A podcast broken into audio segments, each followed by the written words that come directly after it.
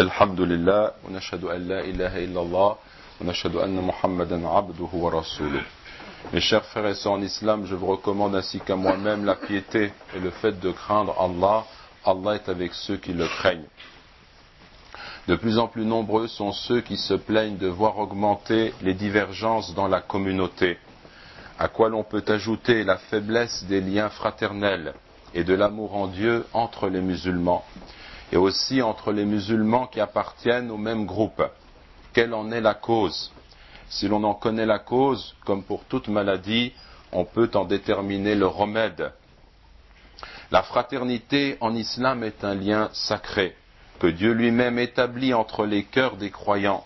Ce lien n'est pas fondé en vertu d'une appartenance à un même parti, serait-ce un parti musulman, ou parce que l'on partage un intérêt matériel en commun. C'est au-delà, mes frères et sœurs en islam, un amour qui se fonde en Dieu, un don du très miséricordieux, que le Coran a parfaitement décrit en disant C'est lui qui t'a soutenu par son secours, ainsi que par l'assistance des croyants, et il a uni leur cœur par la foi. Aurais-tu dépensé tout ce qui est sur terre, tu n'aurais pas pu unir leur cœur, mais c'est Dieu qui les a unis. Il est certes tout-puissant, infiniment sage. La fraternité est un fondement essentiel de l'édification de notre communauté. Le prophète sallallahu alayhi wa sallam a dit Il en est des croyants dans l'amour, la miséricorde et la bienveillance qu'ils ont les uns pour les autres comme d'un seul corps. Lorsque l'un de ses membres se plaint, le reste du corps se mobilise à l'état de veille et de fièvre. Et le prophète sallallahu alayhi wa sallam a dit encore le musulman est pour le musulman comme une construction renforcée dont les éléments se soutiennent. La fraternité islamique, mes frères et sœurs en islam, se fonde donc en Dieu, car c'est Dieu qui unit les cœurs des croyants. En d'autres termes, et cela est extrêmement important, c'est même l'objet de cette khutbah, en d'autres termes, notre amour les uns pour les autres découle de notre amour de Dieu. On comprend ainsi le sens de cette invocation enseignée par le prophète sallallahu alayhi wa sallam, qui, qui nous a dit, ou qui invoquait Dieu en ces termes, Ô grand Dieu, fais que la mort nous décharge de tout mal, et fais que la vie soit pour nous l'occasion d'augmenter tout bien. Inspire-nous ton amour, et l'amour de qui t'aime, et l'amour de toute action qui nous rapproche de ton amour. Donc ce qui est très important d'observer dans cette invocation, ce sont ces paroles, inspire-nous ton amour. Tout commence par l'amour de Dieu.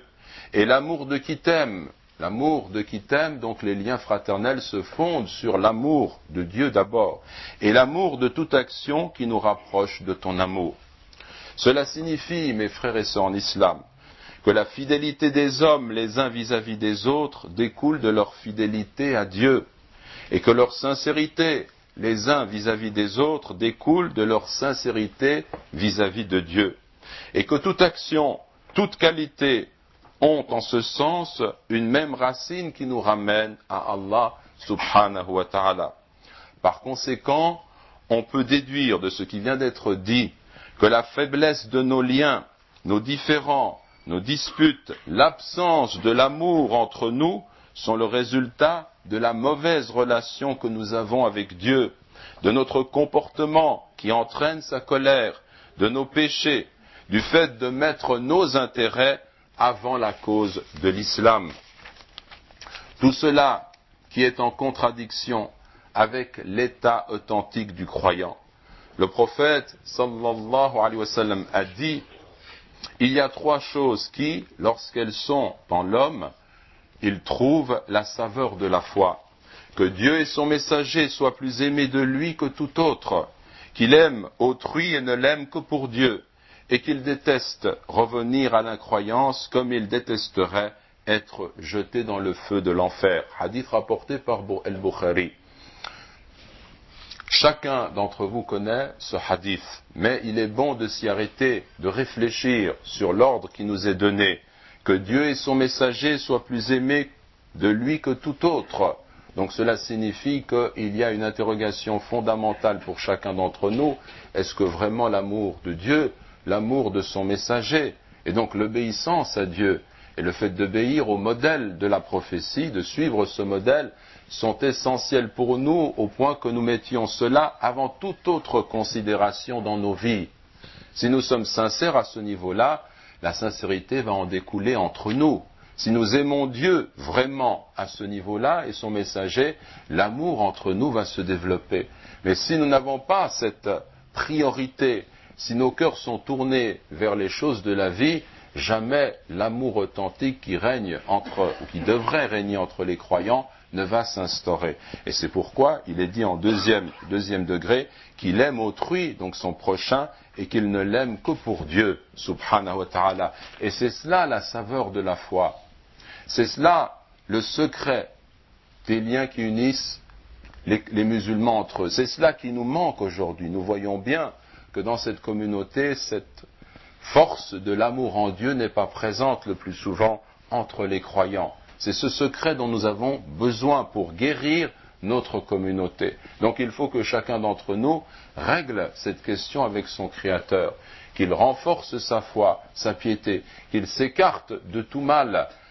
L'un d'entre nous peut commettre un péché en secret, assez grave, et puis ensuite il va à la rencontre de ses frères, et puis il voit que les visages se détournent, qu'il n'y a pas ces liens qui sont forts. C'est normal. Et l'un d'entre nous peut renforcer son lien avec Dieu, prier la nuit, venir à la mosquée, augmenter les œuvres de bien, et il voit la conséquence de cela dans le fait que les cœurs lui sont ouverts. Et cela est aussi normal. Donc la voie, elle est claire pour chacun d'entre nous. Wallahu a'la wa a'lam. Et dans le Coran, il nous est dit ce verset qui nous permet d'avoir un critère. Comment est-ce que cet amour est authentique? À partir de quoi est-ce qu'il est authentique? Alors écoutez ce verset qui est essentiel et important, où Dieu dit, subhanahu wa ta'ala, dit si vos pères, vos enfants, vos frères, vos épouses, vos clans, les biens que vous avez gagnés, le négoce, donc le commerce dont vous craignez le déclin, et les demeures qui vous sont agréables, vous sont plus chers que Dieu, son messager, et la lutte dans la voie de Dieu. Alors attendez que Dieu fasse venir son ordre, et Dieu ne guide pas les gens pervers. El ce sont les gens qui ne suivent pas le droit chemin. Cela vient terminer ce verset pour dire simplement que ces fasiqoun, ce sont ceux qui mettent leurs pères, leurs enfants, leurs frères, leurs épouses, leurs clans, les biens qu'ils gagnent, leur commerce, leur maison, tout cela avant le fait de défendre la cause d'Allah. Donc chacun d'entre nous devrait se poser la question, est-ce que j'ai atteint ce degré de foi où je suis prêt à sacrifier toutes ces choses, ou bien est-ce que ma foi est telle que je fais passer cela comme étant l'essentiel, et puis je remplis mes obligations islamiques en second lieu, et ensuite je m'étonne de voir qu'il n'y a pas de sincérité, qu'il n'y a pas un engagement réel dans le sens de l'islam. Wallahu a'la wa.